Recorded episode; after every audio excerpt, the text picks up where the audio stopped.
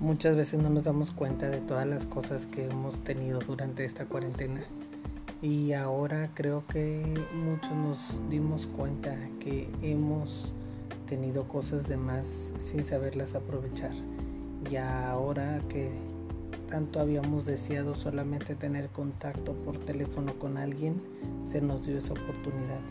Y ahora que solamente queremos estar viendo una serie por en un día, hemos tenido la oportunidad. Y ahora que la vida te dice te quedas en tu casa y solamente vas a estar conectándote por teléfono con la gente o viendo en cualquier plataforma de videos, ahora nos enojamos y decimos, ¿por qué?